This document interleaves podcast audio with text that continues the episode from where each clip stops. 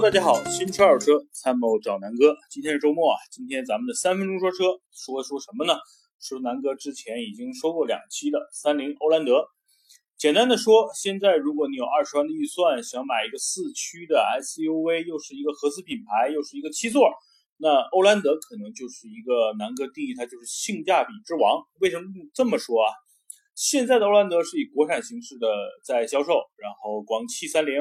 之前的欧蓝德啊是进口的，然后同款车型之前进口的车型普遍都是在二十四万左右，哪怕算上市场的优惠，也要二十二万以上，也就是落地价基本都是在二十万以上。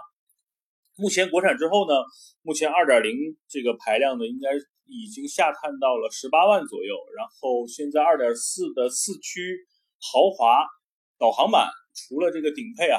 就是应该都是在二十万上下，然后算上一些优惠，基本上二十万左右全部能拿下了。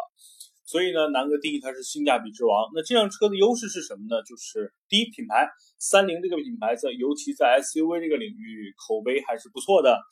第二呢，就是说整个你要四驱要七座，然后要 SUV，它全占了，而且是一个合资品牌，对吧？第三呢，就是说如咱们拿这个次顶配二十万左右啊。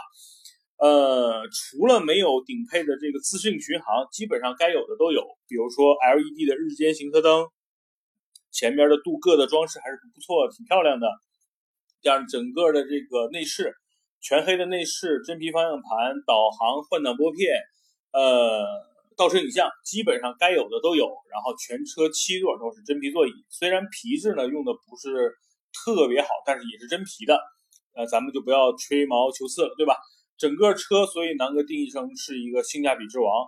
然后呢，怎么说呢？这个车，如果你非要说它的不足呢，只能说可能在动力方面呢，它用的是呃日产当家的2.0、2.4的那款发动机，然后匹配的是 CVT 的变速箱。呃，这辆车开起来其实有点和天籁的这个感觉很像，因为整个变速箱、发动机呃都是同一个类型的，然后匹配的也差不多。呃，开起来呢不会有。呃，比如像像有一些 SUV 这种比较比较换挡啊，有一些顿挫的感觉，那这个车基本上很平顺，和开轿车很像。所以呢，呃，你要说非要给它找弱点呢，就是说驾驶的这种激情没有，因为相对来说很平很平滑，然后呢，开起来和天籁的感觉非常非常接近。所以呢，这是一款非常适合居家，然后偶尔呢跑个长途，带大家去这个。呃，比如说郊区啊，然后走一些稍微有一些非铺装路面，我觉得是不错的。当然，最核心的还是它的性价比。